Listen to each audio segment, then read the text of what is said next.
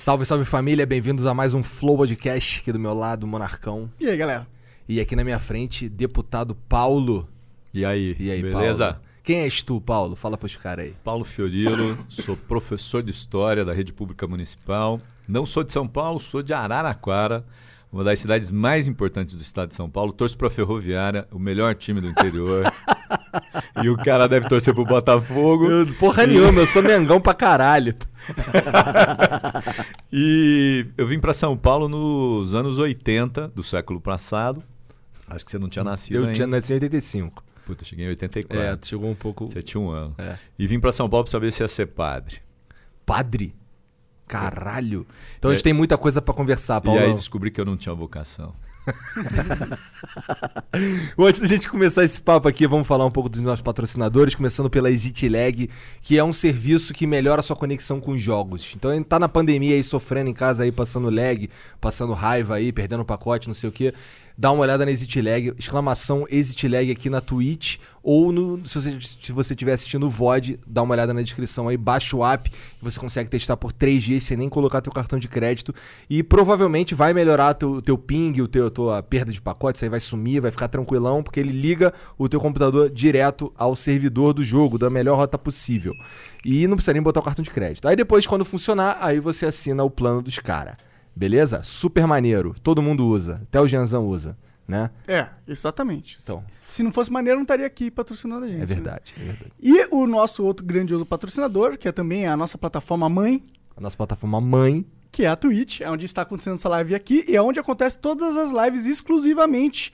É quando a gente não tá banido, né? Quando a gente não tá banido. É, lembrando que você pode mandar 300 bits ou quantos bits você puder mandar aí, porque o máximo, o mínimo que a gente aceita é 300, né, Janzão? É isso aí mesmo. E eh, você pode mandar uma pergunta pro, pro Paulo, pra gente, ou uma, uma, uma afirmação, pode mandar a gente tomar no cu se quiser, mas a gente vai mandar você tomar no cu também, De volta. de volta, né? Essa é a lei da vida, né? Bom, e é isso, basicamente. Se você quiser acompanhar os melhores momentos dessa conversa e de todas as outras, tem o Cortes do Flow, que é o melhor canal de cortes no YouTube do Flow, né? Do universo de corte do flow do planeta. Exato. E dá uma olhada também. Aí tem exclamação corte, tem os comandos aí na live aí, o Jean tá esperto nessa parada. E tem também aí, ó, se você quiser acompanhar lá a agenda bonitinho, tem as nossas redes sociais. Tem o Instagram, que é maneiro você seguir lá pra gente. A gente manda sempre um arrasta pra cima lá, a gente mandou hoje. Não sei, com ele aqui agora. A cara dele. então, ó, segue lá. Demorou? Então é isso. É isso, Jean? É isso. Tem E certeza? lembrando que o áudio é tirado na minha live. O áudio é tirado na live do Jean logo depois que acaba o flow, beleza? É isso. Exclamação Janzão. Paulo, deputado do PT. Olá. Cara, Olha obrigado, ali. obrigado. Pra começar, muito obrigado por vir aqui, de verdade. Porque a gente tem uma dificuldade de. Porque assim, a gente definitivamente não é petista, sabe? E a gente tem. Mas a gente quer conversar com todo mundo. Porque eu acho que isso engrandece o debate. Eu acho que faz todo sentido conversar com todo mundo. Pessoas que pensam diferentes, expor as ideias, talvez até mudar a minha mente, ou sei lá, não sei.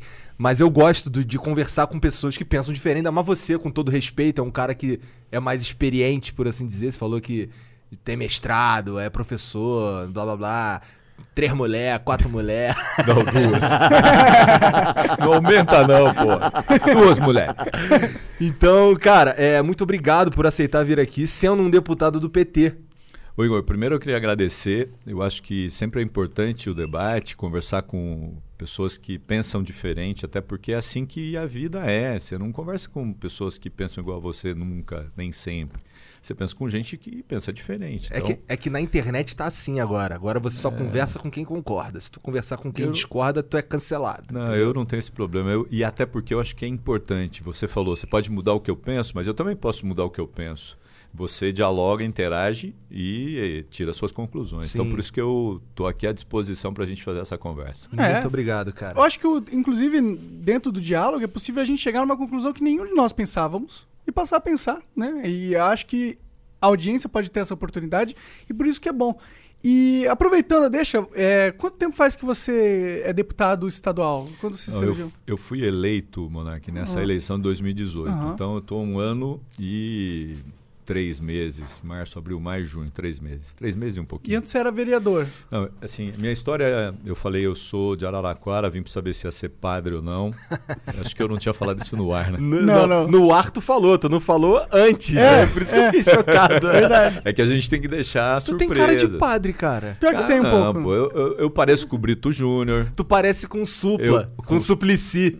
Ah, parece o, com o o Suplicy. Supla, não, pô. O não, Brito supla não, o Júnior- suplici tu O parece. pai, o pai. do O, vamos lá, o, tem outros, bom, mas não importa. Aí é, eu fui morar na Zona Leste. Parece o Brito Júnior. É, porra. Eu, eu já tive a oportunidade de ficar cara a cara com ele. Entendi. No, lá na, na Record. Aí foram falar contigo achando Falou, que seu era... Brito, e aí, vai entrar aqui, ó. Eu falei, não, não, é ele aí, ó. É, eu fui morar na Zona Leste, numa, numa comunidade do Parque São Rafael, com padres verbitas. Não sei se quem curte o canal aqui entende, mas assim, na igreja você tem congregações. Eu vim de Araraquara para cá com esse pessoal que eram verbitas, são verbitas. E fui morar no Parque São Rafael, divisa com Mauá, Santo André. E aí acabei ficando por aqui. Descobri que não tinha vocação para padre, casei, descasei, casei de novo, descasei e segui aqui a minha vida. Eu fui trabalhar em vários lugares, trabalhei como formador nos sindicatos metalúrgicos do ABC, trabalhei como datilógrafo, nem tem mais isso, Não. né? Na, Ah, tem, no tem tribunal- mais ou menos. Não datilógrafo, sim, mas tem Não, pessoas não que é transcrevem e tal. É, tem a mesma tal. função de É. outra forma. Mas eu aprendi no teclado, como é, É, que sim. eu digito sem olhar. Então. é, Incrível, eu não consigo. No Às vezes você não acha nem o teclado. Cara, no escuro eu não consigo. Não, eu não, eu não preciso olhar pro teclado. Se eu coloquei ali, vou embora. E é, fui trabalhar em São Bernardo, trabalhei no, no Tribunal Regional do Trabalho como datilógrafo e tal, passei num concurso. Depois é, de lá fui trabalhar na Câmara, fui ser chefe de gabinete de um vereador do PT. Aí, depois ele se elegeu deputado, eu saí, fui trabalhar na prefeitura, no governo da Marta, fui chefe de gabinete, daí fui eleito vereador. Perdi a reeleição.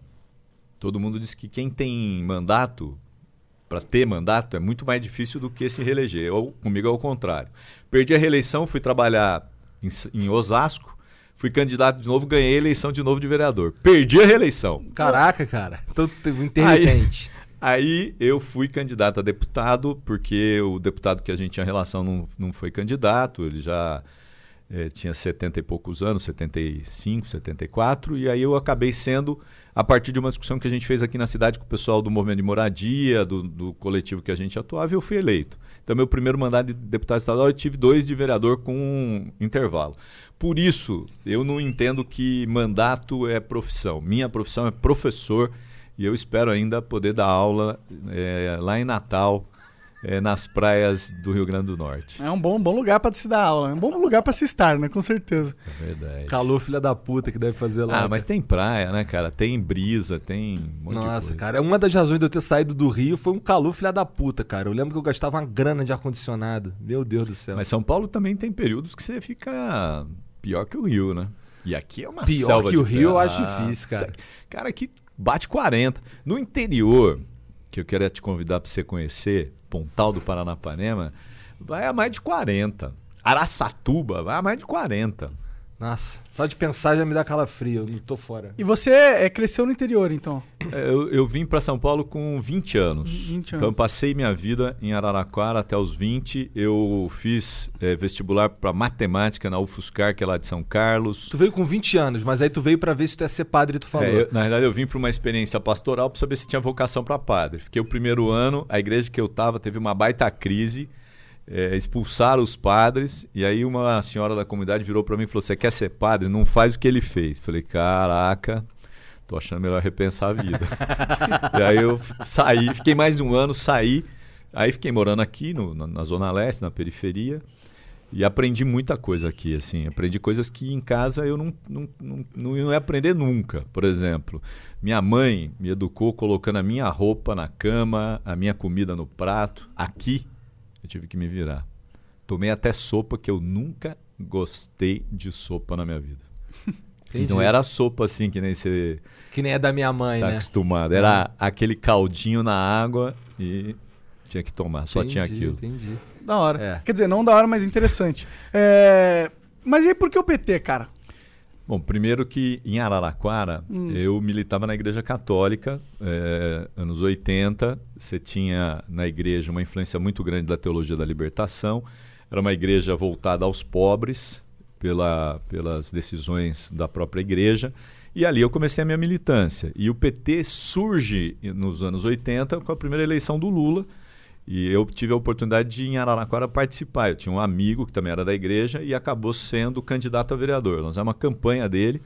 Eu não era militante, eu era amigo do cara que foi candidato. E eu aca- acabei me aproximando. Quando eu venho para São Paulo, onde eu fui morar, tinha muitos sindicalistas do ABC que moravam lá e trabalhavam no ABC.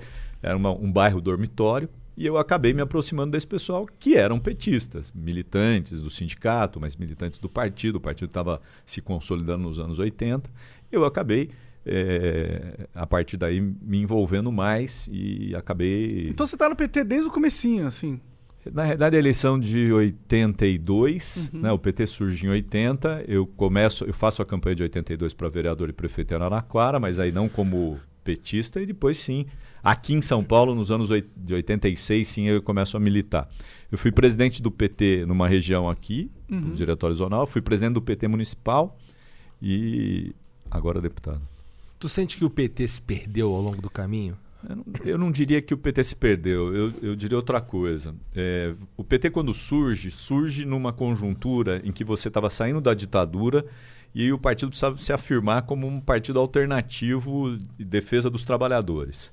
O partido, a partir de dos anos 80, começou a ganhar prefeituras, governo do Estado, até chegar à presidência da República. E, infelizmente, é, o PT comete erros quando não consegue se impor a uma lógica diferente daquela que estava instalada. Por exemplo, Sim. nós vivemos num, num- num país em que você precisa compor maioria. E o PT também entrou nessa lógica de compor maioria. A hora que você faz isso, você começa também a, A abrir mão, abrir mão dos seus, de algumas coisas que você não, não abria quando você não tinha governo. Uhum. Quando você é oposição, minoria, você tem condições de fazer um discurso, de fazer o debate. Quando você assume governo, você precisa governar, você foi eleito para isso. Tudo bem que hoje não vale, né? Porque a gente tem um cara que foi eleito para governar que não governa. É, né? parece que ele tá. Quanto, a- quanto ao Bolsonaro, eu sinto a minha visão. O que eu olhando assim de leigo, eu fico assim, cara, esse cara tá lutando pra continuar com o título de presidente. É isso que ele tá fazendo agora. É, eu, eu acho que é isso e com uma lógica que é diferente de ser presidente. Por exemplo, presidente, ele precisa se preocupar com a saúde, com a educação, com a assistência, com as coisas do dia a dia. Ele parece que não está preocupado com isso. Repare, nós não temos um ministro da saúde. Nós temos um interino. Nós não temos um ministro da educação. O, o- o outro ficou três, quatro dias e caiu fora. Então, assim, pensa num país que está vivendo uma pandemia, você tem um desgoverno. E assim, não é só no Brasil, eh, a gente vendo os jornais de hoje, pô, cara, na Europa, fora do Brasil, as pessoas olham o presidente e virou chacota. Aliás, assim, a gente não pode nem viajar mais para fora, né? Nem quando acabar a pandemia, porque nós estamos impedidos de viajar, porque nós estamos vivendo a maior crise sanitária por conta do desgoverno. Os governadores falam uma coisa, o prefeito outra, o presidente da República não fala, diz que é uma gripezinha, né? É, ele calado é melhor do que ele falando, né? Ah, é verdade. Aliás, você reparou que ele tá calado? É, gostei disso, pra ser sincero. Assim, nem É. parece que tem presidente.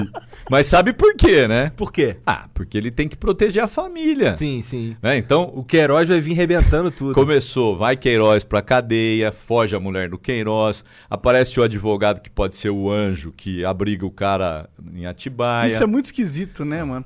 Querendo ou não, tem muita história esquisita que vai aparecendo, vira e mexe nessa porra. Então, e aí o que faz o Bolsonaro que estava no movimento de enfrentamento? Começa a ficar recuado, porque ele precisa proteger a família. Ele está falando do filho que é senador, que está num baita de um problema, e ele, porque tem 20 mil reais, 25 mil reais, que foi para a conta da mulher dele pelo Queiroz. Então, ele também sabe o problema que ele tem.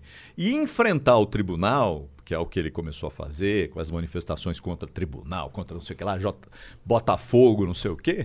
Pô, ele começou a perceber que ele estava sozinho, ele ia, né, é, pro buraco. Ia ser defenestrado, para usar uma expressão mais leve. Gostei de defenestrado. Gostou, né? gostei. Defenestrado é uma Coisa palavra que eu gosto. Você sabe o que que é defenestrado, Jogar né? pela janela. Ah, então tá. é Vamos pegar o Monark e defenestrá-lo. Aqui não dá que tem grade. Não, aqui não tem não, dá pra defenestrar o monarca. Tem grade sim, cara. Tá maluco? Aham. Então não dá pra defenestrar. Bom, então, eu acho que é um pouco isso. E, e para concluir sua pergunta, eu acho que o PT ele entrou nessa lógica, ele não mudou essa lógica. O Bolsonaro fez um discurso quando foi eleito dizendo assim: não vou compor com partidos, vou fazer Exatamente, ele meu fez a governo. mesma coisa. E agora é o Centrão que está dando É. cartas. E ele sabe que ele precisa do Centrão, porque se tiver o processo de impeachment, ele precisa de mais de 170 deputados para garantir que ele não seja empichado. Esse é o movimento dele.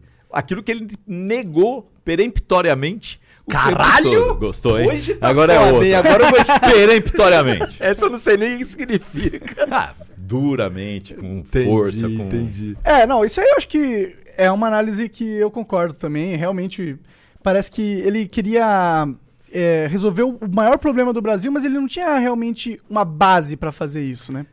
Eu vou falar uma coisa aqui pra vocês que ta- talvez vocês eh, saibam muito mais do que eu. Ah.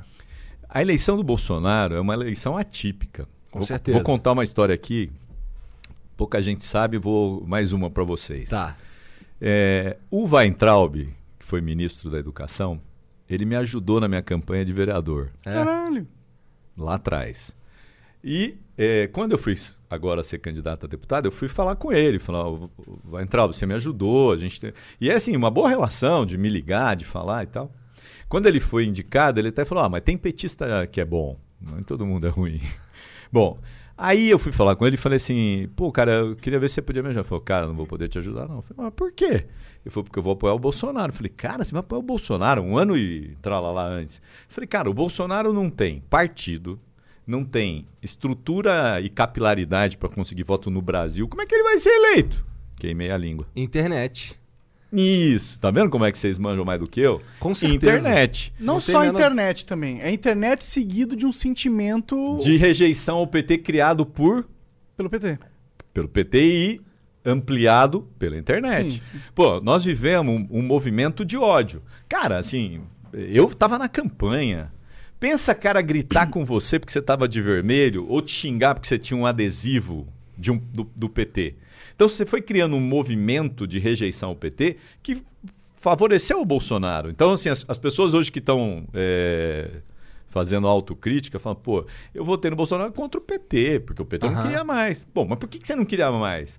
Não, porque o PT não queria mais. Pô, os caras são tudo ladrão, corrupto. Por que eu vou votar nesses caras? Pô, beleza. Aí você vota no cara que tem um laranjal, que tem uma Copenhague, que tem uma rachadinha e vale. Mas sabe qual que é o meu argumento nesse sentido? Vai lá, Monark.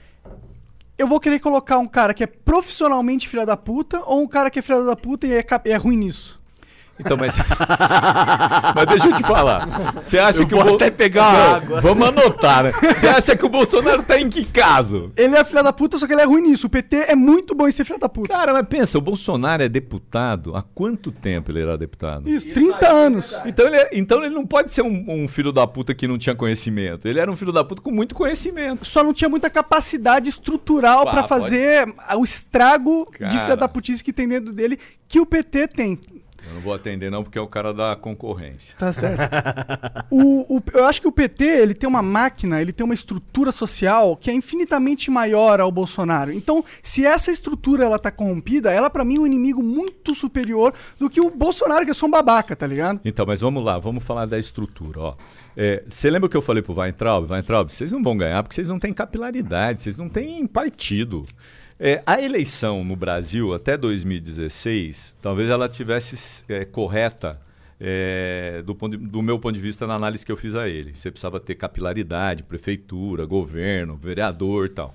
Com o Bolsonaro não precisou disso. Primeiro porque foi a gente, a gente percebeu que foi sendo criado um um movimento de ódio contra o PT. Mesmo o PT tendo estrutura, tendo governo, mas olha, é, tinha governo, mas aí caçaram a Dilma. Caçaram a Dilma por causa das pedaladas, né? Ah, essa foi a desculpa que deram. Não Então. foi por causa disso que eles caçaram não, não. Mas é, é porque tinha um projeto. Para você tirar um partido ou tirar alguém do governo, você precisa criar um projeto. Ou Você derrota nas urnas. O Aécio achava que ia derrotar nas urnas. Achou que ia ganhar. Aí ele perdeu e começou a ir pro pau todo o tempo. E achando que se ele fosse pro pau, ele ia virar o presidente. Ah, viu o que aconteceu? Quase que ele vira o preso. Mas ele virou. Né? Então, é, você tinha uma estrutura física, só que você tinha uma outra estrutura virtual que já tinha sido utilizada em outros lugares do mundo, em outros países. Nos Estados O Unidos. Trump também, com certeza. Nos Estados Unidos, na Itália, em vários lugares. Por que, que eu estou falando isso? Porque assim, é só você olhar, por exemplo, tem um livrinho chamado é, Engenheiros do Caos, de um italiano. Cara, impressionante. Porque ele vai falar como é que funcionou em outros lugares. É, e, assim, igualzinho aqui. Você faz os disparos, você tem as fazendas de, de, de, de robô, você tem. Né? E você cria mensagens falsas. Pô, quem é que não lembra da mamadeira de piroca? Aham. Pô, cara, cara, eu vou. Eu vou... Tem gente que acredita, né, cara? Ah, mas muita gente. Muita gente Não, eu vou- acredita. Eu, assim- conheço, eu, eu tenho pessoas que, que são próximas a mim que acreditaram na mamadeira de piroca. Caralho, cara. Não, pô, e aí a história do kit gay? Ah, kit gay. Então, assim, pensa, a- as pessoas foram criando, e essa outra estrutura que não é material, que é virtual, ela se sobrepôs. É, é que Nós- você tem que tomar cuidado, porque em, em colocar que a internet criou esse sentimento de ódio do PT e, e ele só aconteceu por causa da Não. ferramenta internet. Que não existia algo que fomentou isso, que, é um, que vem da, da substrato da sociedade. É, dá pra não tem nada a ver com a tecnologia, tá Não, não, ligado? não, não, não tô, eu, ó, 2012. eu não tô aqui acusando a tecnologia. A Entendi. tecnologia é um instrumento. Como a mídia tradicional é outro instrumento. E, e a mídia também fez esse papel, a Rede Globo fez isso, as televisões fizeram isso. Então, assim, você teve uma tempestade perfeita. Você, conseguiu tirar uma presidenta da República, prendeu um ex-presidente e o, o ódio foi naturalmente sendo disseminado. E assim, você não tinha a possibilidade de ouvir. A gente estava conversando sobre isso. Pois vermelho, tinha adesivo, cara, eu vou querer conversar com você, mesmo nas redes. Assim, ó, eu vou pegar aqui um exemplo. Arthur Duval, que esteve aqui com vocês. É do MBL, não é do meu partido. Mas, cara, quer sentar para fazer o debate político? Eu sento aqui e faço o debate político. Eu tenho as minhas posições e você tem a, e ele tem as dele. Mas você debate, você não sai no braço. Você não xinga o outro, né? O que a gente viu foi isso, era sair no braço, xingar o outro. E assim, vai, vai continuando, porque você tem outras coisas. Você tem o negacionismo. Então, a Terra é plana. Caraca, Cara, o Olavo bicho. disse, eu, eu, eu concordo. Não, não, caraca, ó o Monark. Pega a bicicleta Monark e dá uma volta, né? Pra você ver que ela é plana. É, por exemplo, a história da teoria de gênero, que virou uma batalha, né? Então, eu me lembro, eu era, eu estava na Câmara, a gente discutiu o plano de educação, e eles, os vereadores, fizeram tirar toda a expressão gênero. Não importa se era teoria ou não, tá escrito gênero, tira. Cara, a gente voltou à Idade Média. Mas, ah, tá, ok. Mas ao mesmo tempo existe um problema nessa parada de gênero, sim. Qual que é? um problema acadêmico. De, eu que eu acho que existe uma, uma conclusões acadêmicas, esses estudos acadêmicos que eles não estão lastrados em ciência de verdade.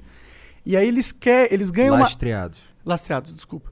Não tem problema, E todo ele- mundo entendeu. E aí eles ganham uma credibilidade por estar no âmbito acadêmico, entendeu? Por estar cercado de toda aquela pompa, de toda aquela tradição, de toda aquela. E aí essas ideias que não são ideias que fazem sentido começam a ser disseminadas como verdade e grupos de militantes ou de pessoas que para eles essa ideia é útil dentro do jogo político deles, eles começam a usar isso e usar a credibilidade das instituições para falar que esse negócio de gênero que não, não é não é realmente verdade, é verdade, entendeu? Não, então, mas é esse o lance dos caras, é transformar uma Pseudociência. numa ciência ou numa verdade. Então, por exemplo, como é que você, olha só, a gente acabou de ter os Estados Unidos lançando uma espaçonave que foi para uma, uma, uma foi para uma missão. Cara, é o que que é tudo invenção? Os caras saíram da atmosfera, viram a Terra redonda, era azul. É, olho de peixe, a lente. É, daí você falou, pô, tudo, ó, esses caras, tudo mentiroso. É, a, a questão da, da- da- da- teoria de gênero é um debate que passa, inclusive, pela igreja, setores conservadores É da complexo. igreja. Aqui, ó, o Terra plana é tipo, duh. É realmente quem defende essa porra é idiota. Agora, o gênero é uma questão complicada. Então, mas percebe que a, a- a coisa simples e a complicada, elas também se misturam e servem para fazer são, o debate. são ferramentas políticas, né? A, a história do kit gay passava pela discussão da teoria de gênero, porque os caras achavam que assim, ó, o PT quer transformar os meninos, opa, em meninas ou as meninas em meninos, e não absolutamente nada a ver. É, Eu, eu me lembro que assim a discussão na Câmara, só para retomar, ela falava assim: ah, é, os caras vão ter um banheiro só para menino e para menina. Falei, pô, para com isso, né? Quem que levantou essa merda? Não, essa discussão é a discussão que eu tô te falando, que passou por esses grupos de direita, É porque quando vira meme, quando vira Ah, eh, WhatsApp pra WhatsApp, aí fudeu, não tem É, nenhuma. Você não tem mais controle, É. não tem mais como Entendi. você se Não desfazer tem nível ali. Ó, eu vou só termino esse Claro, negócio à porque não, porque eu acho que é um é, eu era o relator do plano e aí os caras falam assim, não, só vai votar essa esse negócio aqui se tirar gênero. E aí o cara coloca no computador, dá lá gênero para descobrir todos os gêneros e tira. E tirou gênero que não tinha nada a ver com essa discussão de teoria do gênero, ou, da, da, da ideia de, de- de- Bom, tira. Aí, o que, que eu fiz? Bom, tá bom, você vai tirar, tira. Só que eu escrevi, sem colocar gênero, o que estava escrito com gênero. E eles votaram. Entendi. Então, quando você volta à Idade Média, você perde a capacidade de raciocinar, de, de ser mais lógico, de entender o outro, entendeu? É porque pra eles é muito mais uma posição de não que vai ser eficiente, mas ele sabe que aquilo é muito mais fácil dele vender que ele fez algo. Quando ele sabe que você obrigou você a tirar o número de gênero, pra todo mundo que tem um pensamento que ao contrário a isso, ele, caralho, olha lá, o Bolsonaro fez. Mesmo que você trazendo aqui os detalhes, sabendo que não fez, porque você manteve a mesma linguagem isso com palavras diferentes, entendeu? Então, eu acho que é essa a questão. A questão é que eles usam como uma arma política. E eu acho que você está certo. O debate ele ficou muito pobre, ficou raso. Principalmente no começo, nas eleições de. Quando a Dilma saiu e nas eleições do Bolsonaro. E a gente tem que atribuir isso também ao fato que a tecnologia é nova. Essa comunicação agora é nova. É, a- a- o jeito como a internet influencia na política é tudo novo. Então, a própria, a própria discussão, o próprio fórum de discussão é novo. Então acho que seria natural, num fórum novo, a discussão ser um pouco rasa no começo, tá ligado? Eu acho que a gente tá passando um processo natural da humanidade, onde você não tinha essas plataformas de comunicação que tinham, aí elas foram criadas, e aí quando elas criadas, elas são criadas, você põe um monte de ser humano lá e vira um caos, vira uma bagunça, e aí com o tempo esse caos ele vai se estruturando. Só que o que a gente observou? O caos. E é isso, o caos. E o caos elegeu o Bolsonaro. E nós estamos com o Bolsonaro do caos. Agora, ó, eu vou fazer uma propaganda aqui que eu acho legal. Black Mirror. Foda. O, tem um episódio da. Do porco? Não, do porco não. o cara gosta do porco. É. Não, eu torço pra ferroviária. É o, o episódio do urso, do ursinho. Ah, sim, sim, sim, sim. É, cara, é o ursinho. O ursinho virou candidato. Sim, eu vi. E as pessoas defendendo o ursinho. É isso. Né? Então, nós precisamos, claro que nós precisamos entender. Isso aqui tem um poder de influência enorme.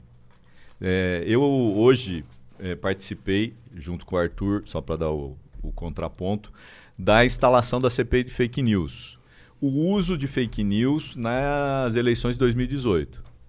Tem gente que não quer nem ouvir falar de fake news. Eu não sei por quê. Eu não tenho nenhum problema, eu não produzi fake news, eu não, eu não distribuí fake news, eu não contratei as fazendas de, de bolts, de trolls, de blá blá. Mas tem gente que está preocupado. Cara, nós não estamos. A Assembleia não vai discutir uma lei para proibir fake news. A Assembleia quer discutir se a fake news foi utilizada nas eleições. Só isso. E se foi, se foi correto, se não foi, se está errado, se está certo. Ponto. Mas, há, mas há esse medo, né? Há esse medo da sociedade que a gente tentando é, eliminar o fake news, que eu acho que é uma batalha tão perdida quanto tentar eliminar as drogas, tá ligado? É, você acaba criando ferramentas é, políticas para você cercear o, a, liberdade de expressão dos seus oponentes políticos. Ó, liberdade de expressão é uma coisa que nós precisamos defender sempre. Aqui, lá fora, em todo lugar. Agora, eu não posso é, me esconder atrás da liberdade de expressão para falar, ó, o monarque, cara, pô, é o cara da mamadeira de piroca. Aí cai na rede. Pô, o cara que não é, virou. Ó, vou dar um exemplo aqui que eu acho muito legal. Mas isso já é previsto na lei, não é? Como... Então, você pode entrar com uma ação. Aham. pode- Mas assim, vai vendo, né? É, o, o Frota acabou de ser condenado, cinquentinha.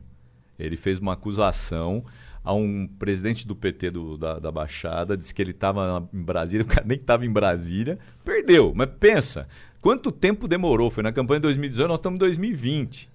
Né? Então, é- é- como esse O instrumento é efeito novo... que era pra ter tido já teve. Não, né? ele, ele bateu e destruiu o cara lá atrás. Mas tem um efeito retardante, tem um efeito de- desmoralizante dessa tática, porque ele fez e foi punido. Talvez da segunda vez ele não faça. Mas, ó, demorou dois anos. Mas cinquentinha a menos, né? Mas tudo bem, mas pensa, é, o, o, o que, qual foi o impacto do que ele fez naquele momento do ponto de vista da disputa?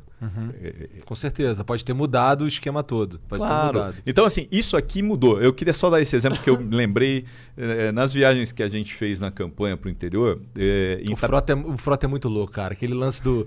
Ele falando, acho que com o filho do Bolsonaro. Ô, aqui tu fez filme pornô. Você gostou, né, cara?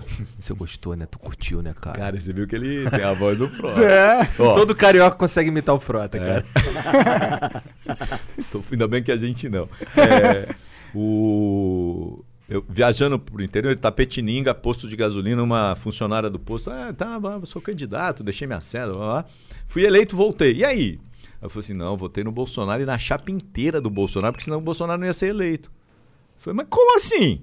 Ela falou, não, pô, eu recebi pelo, pela internet que tinha que votar em todos. Se eu não votasse em todos, o meu voto não ia valer. Caralho. Cara, deixa eu falar pra você, você ouviu isso em algum lugar? Não, né? Eu- também eu não. não. Mas, cara, um monte de gente ouviu, porque ela votou pensando nisso. Então, esse tipo de coisa interferiu no resultado eleitoral.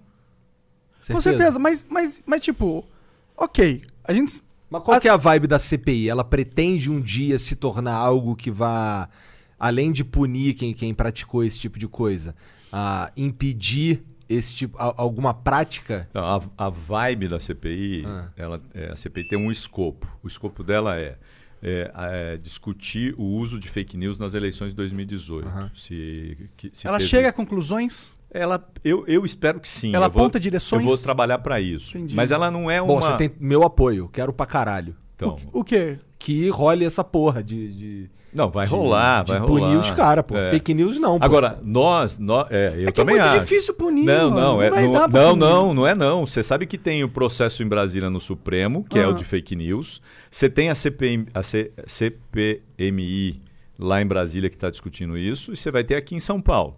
É, é verdade que pode ser difícil punir, mas a gente não falou agora do Frota, demorou dois anos, pagou cinquentinha a menos? Eu Entendo. Mas pra mim isso aí, sabe o que que pra mim isso cheira? Persegui... A mesma coisa da perseguição contra as drogas. Então, mas deixa, é que deixa eu falar para você. Se a gente puder olhar quem produziu, quem pagou, se pagou e era correto pagar, e você falar, tá aqui, ó, ó, dá uma olhada aqui a situação. Independente de quem foi, que partido foi, se fez, fez errado. Aham. Vamos para a questão das drogas.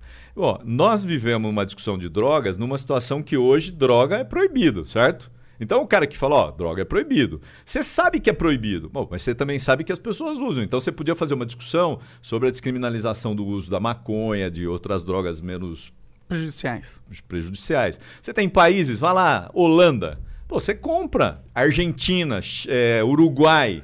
Ah, aqui a gente tem uma sociedade conservadora e que é influenciada pelo conservadorismo de que a droga, cara, o que, que é pior? O uso da maconha ou o álcool? Que vicia, que destrói. É, eu, eu tenho certeza que o álcool é pior. Pra mim, o álcool é Eu pior. não tenho dúvida. Se eu bebesse. E eu não sou mesma- médico, hein? Se eu bebesse na mesma proporção que eu fumo maconha, eu tava morto. Tá vendo? Você não ia ter o monarca do seu lado. Eu gosto da honestidade do Monark, mas é verdade. Até porque o Monark tem problema que ele bebe um pouquinho e começa a vomitar. É, eu não consigo beber muito também, é verdade. Eu- estômago é uma merda. Não, mas percebe? Então, assim, é, é uma baita hipocrisia. Sim, Esse mas- é um debate que podia ter sido feito já. Mas será que é o Estado que ele vai, ser- é, vai acabar com isso? Será que o Estado. Não, o, esta- o Estado poderia normatizar isso. Entendi. Como a gente já viu em outros lugares. Eu citei o caso da Holanda, mas você tem aqui na Los América. Angeles. Mas às vezes o- É. o, fake news, ele, ele brota de uma forma muito espontânea. Às vezes é um cara aleatório na internet que teve uma ideia porque gosta do Bolsonaro, não tem nenhum, é, nenhuma ética jornalística, tá ligado? E ele vai lá, solta numa comunidade que nem é dele, e aquilo viraliza, aí alguém pega aquilo, eu gostei, posta no WhatsApp, manda num grupo, tá ligado? Como que você vai pegar e, e acabar com isso? Isso não vai Então, acabar, mas- tá ligado? É isso que eu tô falando. Deixa eu só te falar. Se o cara que fez isso, ingenuamente ou não, souber que se ele for pego, ele, ele vai pagar, ele vai ter, ele vai ser é, onerado, ele vai ter que dispor de 50 mil, de 30 mil, talvez ele pense um pouco mais para fazer. Mas é como você vai provar que ele fez isso de maldade ou Não, não, mas como é ele que fez assim, isso na se, inocência? se você, se você considera que informação falsa é crime, é, na maldade ou na inocência é crime. Aí já tá, já estamos tendo um problema já. Porque Não, mas se eu te imputo que você é Pô, um eu cara... sou um tiozão, eu dei ali um. Eu nem vi, tava meio bêbado, retuitei uma fake news. Aí vai vir o Estado não, querendo não, mas me o prender. Estado não vai te prender. Não foi você que fez? Não, não foi eu que criei o negócio. É. Mas eu retuitei. Não, não, mas não foi. Você só retuitou. Eu quero e saber. se eu pegar a quero imagem saber, que alguém me deu e postei no meu eu, eu perfil? quero, eu quero saber quem produziu. Eu Mas quero- como que você vai saber quem produziu aquela E- imagem? É Então, mas deixa eu falar, é quase, é quase impossível, é difícil. eh, Os caras estão discutindo lá a legislação sobre fake news Sim. e tal. Esse é um debate que eu, eu prefiro não entrar nele. Entendi. Por quê? Porque eu não sou especialista em controle de, de informação e, e outra, você corre o risco de também cercear a liberdade. É, pra mim é o que vai acontecer. Agora, tá mas ligado? deixa eu falar pra você. Hum. Eu te mando a, a mamadeira de piroca. Você é um cara inteligente. Aham. Aí você tava bêbado, chapado, você dá um clique lá e manda uma madeira de piroca. Ah. Vou chegar pra você e falar, pô, você fiz, mas não fui eu que fiz, ó, eu, me mandaram aqui. Ah. Bom, tá bom, então vamos discutir, porque não foi você que fez. Você não precisa ser preso, punido, pagar nada. Não, você tava chapado, você só, você só fez parte da rede. É, mas olha, a pre- Agora, a- o, o problema é quem que pagou a bagaça? é o problema é que, ó, tá vendo que o Estado montou todo uma, uma, um aparato de investigação desnecessário? Por quê? Porque ele tá querendo ter. Ele tá querendo acabar com fake news na internet, mano. Não vai acontecer, tá É, ligado? eu É, que nem você querer enxugar o oceano Não, com eu acho que uma é- flanela. E eu acho que você tem razão. Você não acaba com um negócio que é que não é material, que é líquido, para usar a expressão do Baum.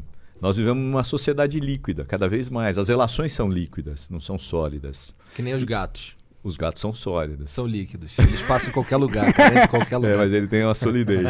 As- é, isso aqui é líquido. Sim. Então é difícil, você não consegue segurar, Sim, você, né? Agora, você pode tentar reduzir o impacto. A minha pira, a minha pira com esse lance aí é que assim, ó, se o cara tem um lugar, por exemplo, um, um deputado, um, um vereador ou qualquer coisa, ele tem, ele, ele tem, ele paga pela manutenção de um, de um sistema de fake news, é- era isso que eu tava querendo dizer.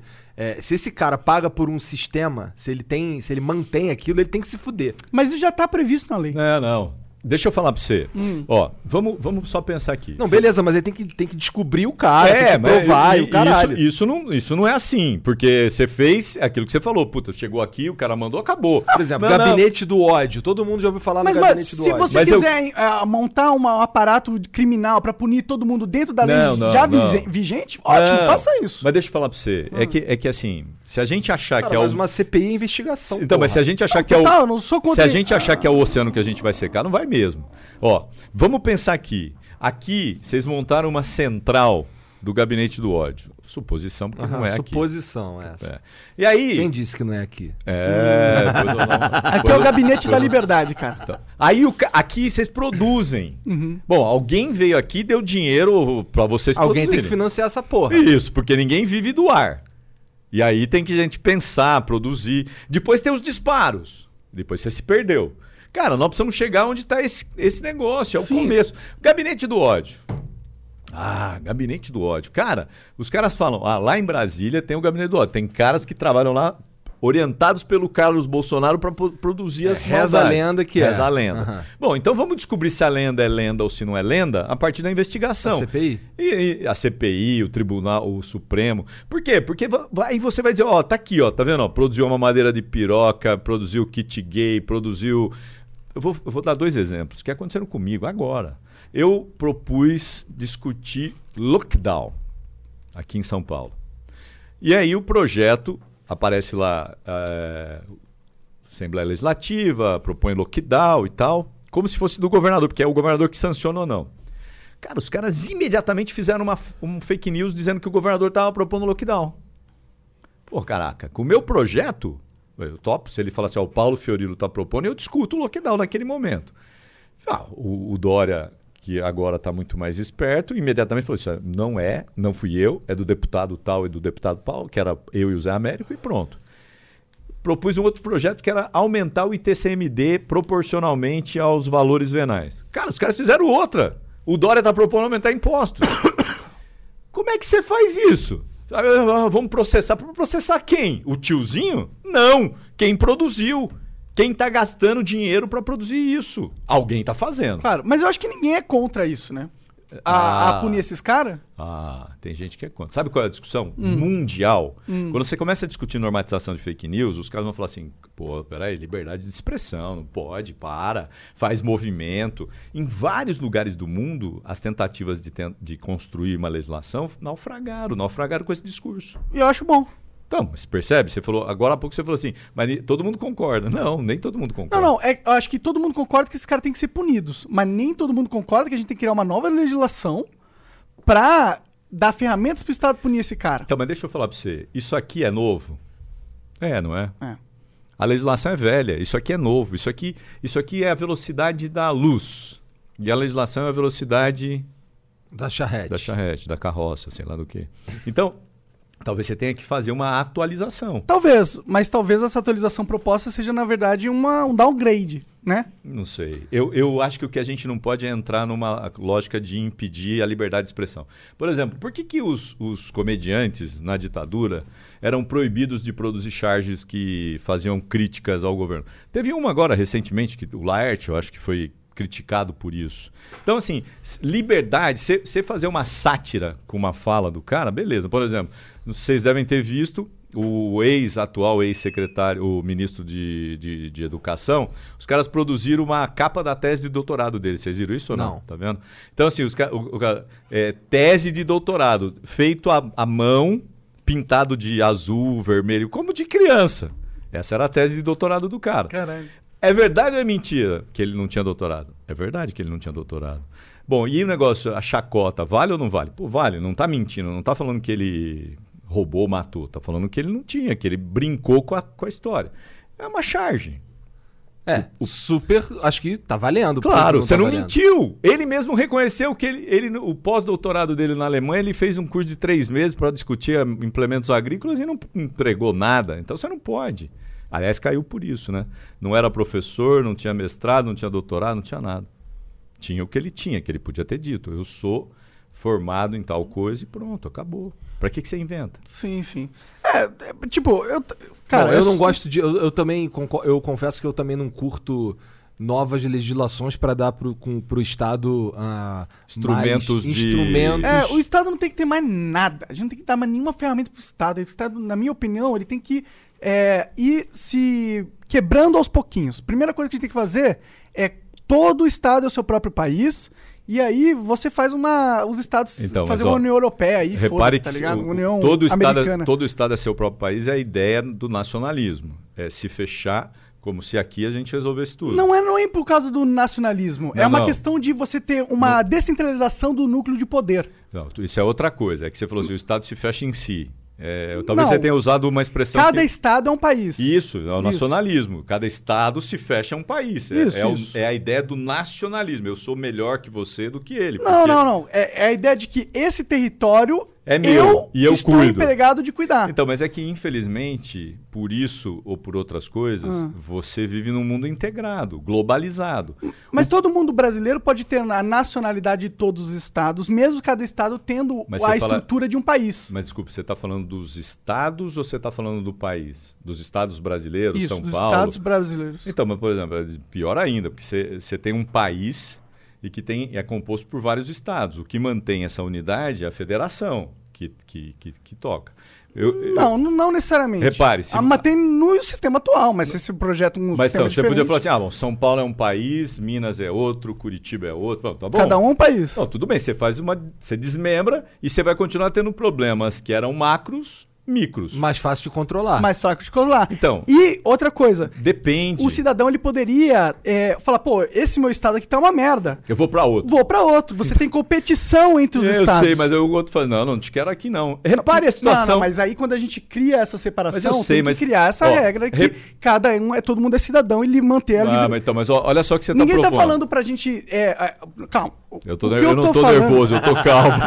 é que eu tô querendo entender essa. Não, é que você tá achando que eu tô propondo que a gente tem um sistema que é todo mundo é um país e aí começa a ter as divisões e tal e, e- e não vai ter uma, uma união entre essa- esses núcleos, tá ligado? Você tá achando que vai ser cada um separado, mas você Tem casos como na União Europeia, que é exatamente cada um país, mas eles têm um, um- Banco Central Europeu que é integrado de todos eles. Então é possível. O que eu tô falando é o seguinte, que num sistema onde você tem uma centralização do poder igual o Brasil tem, onde é top-down, poder executivo ele tem o controle da maior parte das verbas e ele que faz a distribuição. Esse poder, isso é ruim, não funciona matematicamente, estrategicamente, é um sistema falho. Mas, Se a gente pega e diminui isso para núcleos menores e você for- fornece a competição entre esses núcleos, você vai ter um sistema muito melhor, na minha opinião. Então, mas deixa eu te falar. é, o Brasil já funciona assim. Você tem a federação, que é o governo Ele central. não funciona assim. Quer ver? Vou- Eu vou te falar na prática. A federação. Ah. Daí você tem os estados. E depois você tem os municípios. Vou te dar um exemplo. O Bolsonaro, nessa crise sanitária, queria que tudo voltasse ao normal. Porque era uma gripezinha. O que, que aconteceu?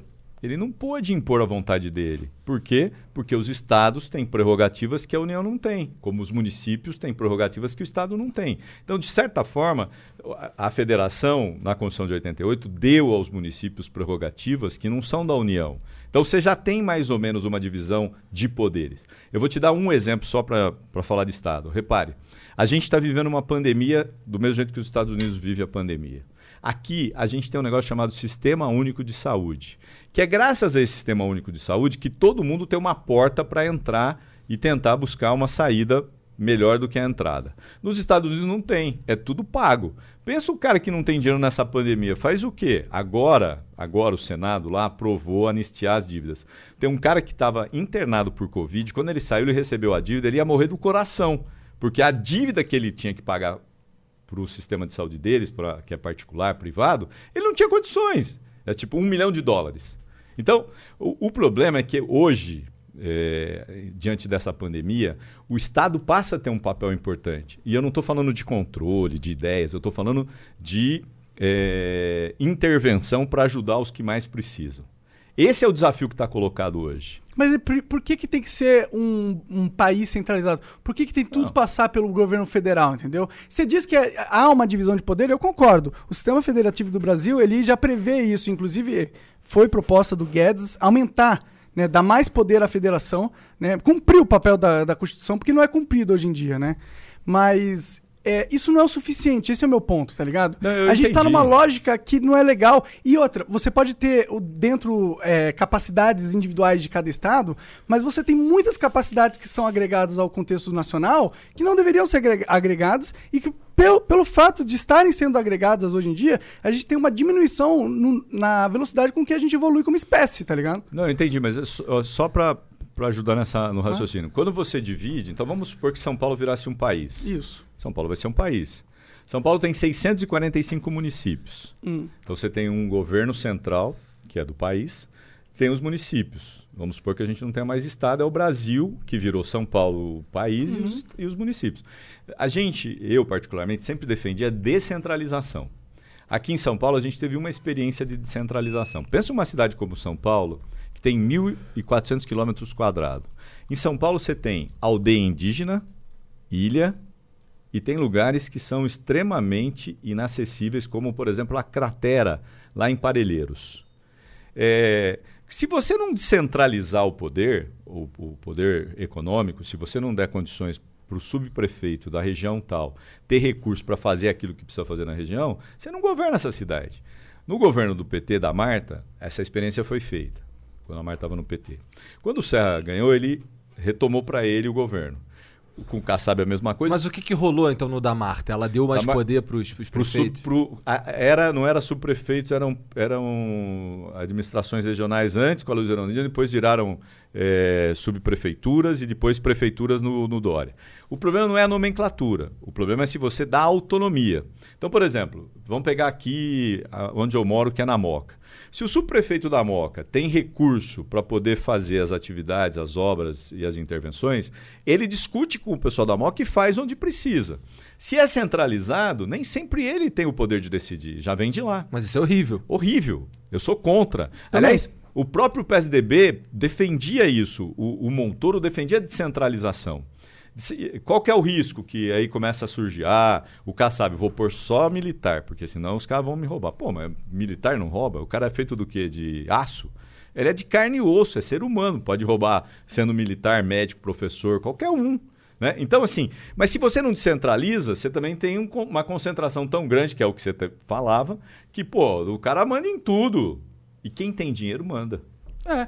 Então, mas você, o, argu- o argumento que você faz agora ajuda a nossa hipótese, na verdade. Não, ajuda, mas é que assim, eu não, não chego ao ponto de defender o que você defende, que então vamos dividir. É assim, você pode até dividir. O, o Sul, pessoal que mora lá Sul é em, meu país. em Curitiba, Rio Grande do Sul. Bom, o Rio Grande do Sul tem um movimento separatista, tem até hino. Bom, tá bom. Você pode até. Como é que você separa? Ou faz uma revolução, rompe com o governo central e fala que é um país. Ah, ou ou cê- todo mundo chega no acordo, né? Politicamente. é, é, né? é- é que quando você tem um, um- país do tamanho do, do Brasil continental, ninguém quer ceder, ah, dá o Rio Grande do Sul pro presidente do Sul, dá o. E assim, Não, não, você vai dar pro povo, cara. o povo vai eleger alguém. Você tá Mas numa... esse alguém vai, ser, vai morrer. Não, não, tá mas é, é que eu tô dizendo que você vai ter um representante ali naquele país, que pode ser o Rio Grande do Sul. O Rio Grande do Sul pode virar um país. Sim, ele já tem, tem o governador. Não, ele tem um governador que está submetido à lógica da federação. Isso que eu estou falando. O que E você esse é o tá- problema. Então, mas é que eu não acho que esse é necessariamente o problema. Ele pode ser um problema hoje muito mais é, agudo por conta do presidente que está na República. Esse sempre foi um problema no Brasil. Desde, a- desde sempre. Mas é é que, é que por exemplo, vamos, vamos pensar um governo que tenha um olhar para o país como um todo. Porque ele não manda no Estado e nem na, na prefeitura, mas ele pode dar linhas gerais para fortalecer as federações, para fortalecer os estados. Dependendo da lógica dele. Uma é essa da cooperação, a outra é a da guerra. Então eu brigo com o governo do estado de São Paulo, eu brigo com o governador de Minas, eu brigo, eu brigo com todo mundo. Você vai governar. Por Mas- decreto? Também não vai, porque não pode. Eu entendo, eu entendo. Mas é que, tipo, se a gente fosse analisar as possíveis merdas que poderiam dar num sistema assim, a gente vai encontrar um milhão de coisas. Claro.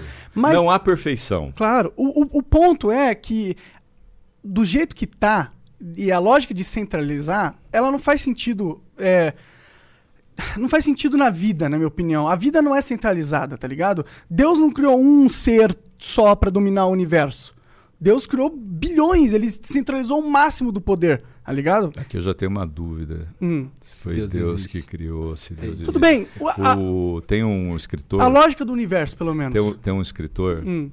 daqui a pouco eu já vou falar para você o nome dele. Ele escreveu um livro chamado A Sese. Hum. Ele escreveu vários livros. Ele escreveu um sobre é, Pobre de Deus. Foi assim elogiado pela igreja. Ele escreveu a vida de Clara e Assis, que é São Francisco de Assis. Lindo livro, lindo, vale a pena ler. E depois ele escreveu A Sese, um livrinho pequenininho. E no texto ele dizia o seguinte, ó, Deus está dentro de cada um de nós pedindo para continuar vivo toda manhã.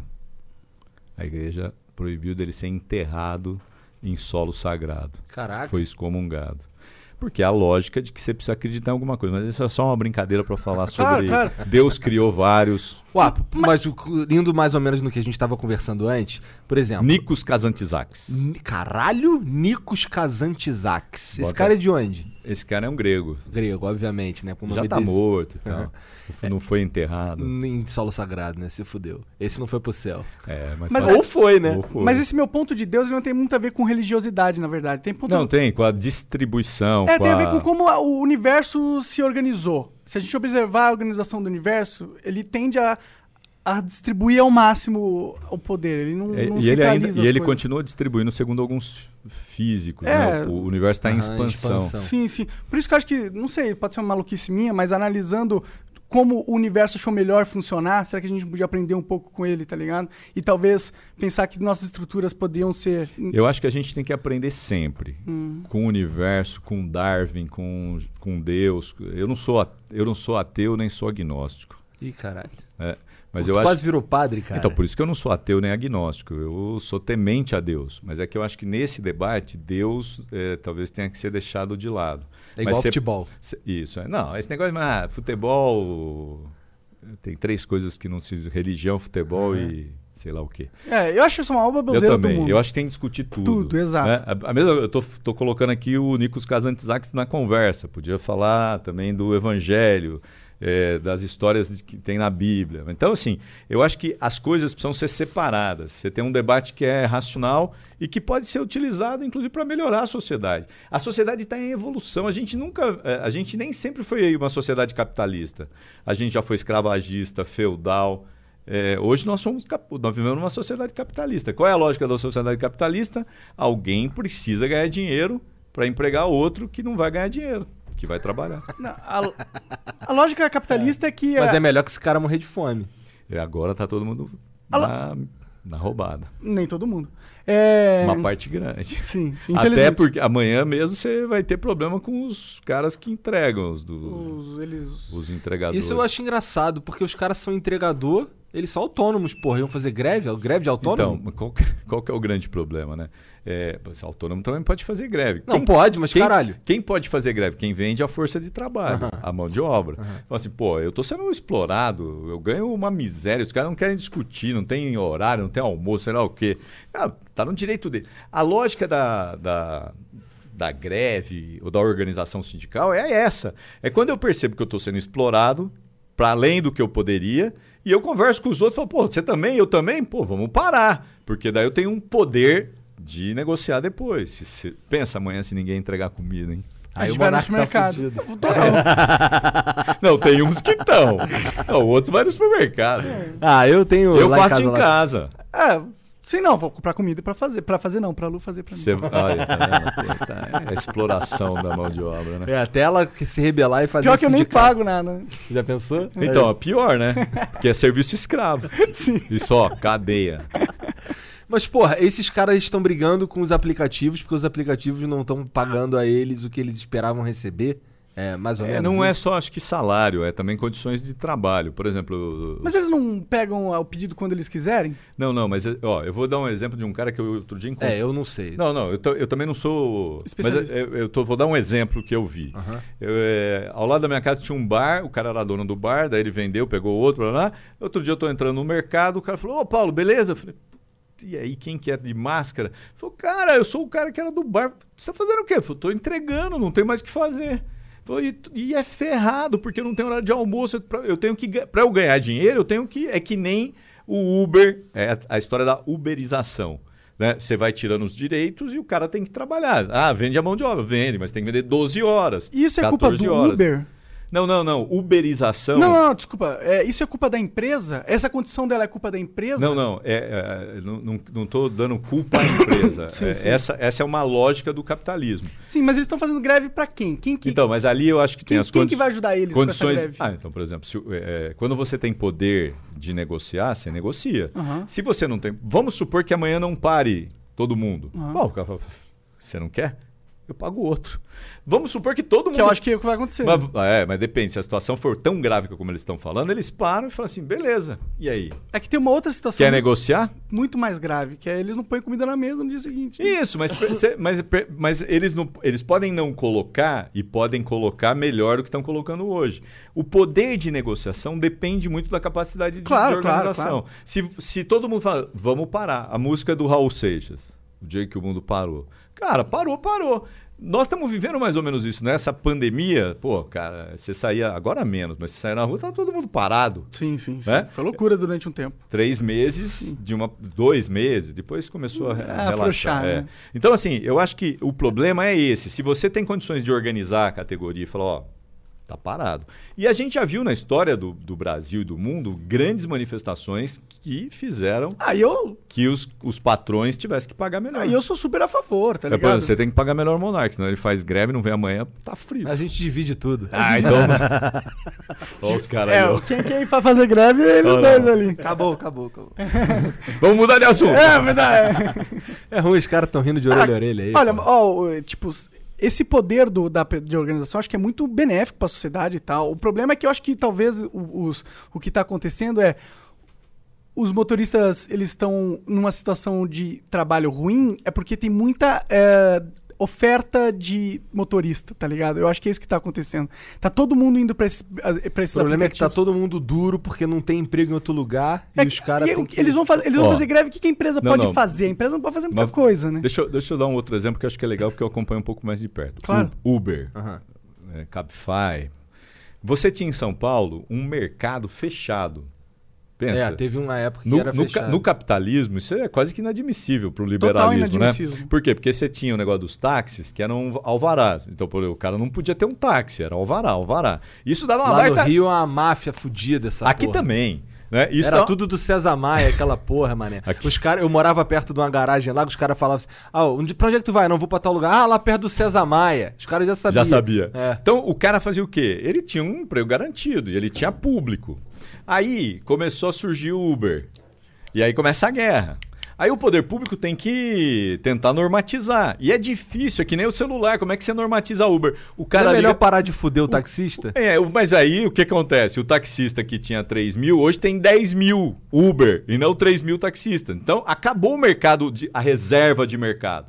É, e não tem controle. O então, nome disso é progresso. então, o nome disso pode ser progresso, pode ser uberização, pode ser um monte de É coisa. progresso, pô. Ó, mas Olha deixa- tanto de gente que agora tem um. Pô, consegue colocar comida na mesa, mano. É, É, muito é- bom é- isso. é que agora, não teria essas agora paradas se não, fosse isso, tá é ligado? Só, só para dizer para você que eu não sou favorável à reserva de mercado. É que eu- o que eu tô dizendo é que assim, ao fazer isso, o cara que perdeu o emprego, deu o cara do bar, ele pegou a bicicleta dele ou a moto dele e foi tentar ganhar 60 reais por dia.